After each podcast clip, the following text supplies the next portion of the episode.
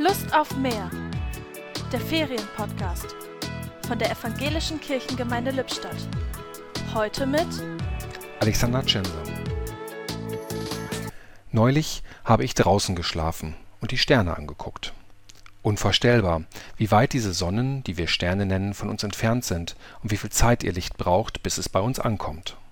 Das Licht des nächsten Sterns Alpha Centauri braucht über vier Jahre, bei anderen Sternen sind es Jahrzehnte, Jahrhunderte und mehr. Eine lange Zeit. Zeit ist etwas sehr Wertvolles, ein Geschenk und für uns nur begrenzt vorhanden. Gerade im Urlaub nehmen wir uns vor, dem ewigen Hamsterrad zu entkommen und endlich mal Zeit zu haben für die Dinge, die im Alltag zu kurz kommen. Reisen, lesen, Sport machen, Freunde treffen, renovieren.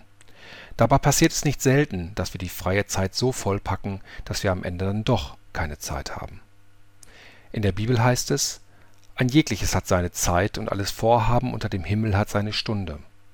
Der Weg zu mehr Zeit führt nicht über das Optimieren des Kalenders, sondern über das Lassen. Dafür ist keine Zeit? Wirklich nicht? Sind wir ehrlich, wenn wir nach zwei oder drei Wochen wieder zur Arbeit gehen, sind wir doch oft überrascht, wie wenig sich verändert hat und wie viel Zeit manche, ach so zeitkritischen Dinge dann doch hatten.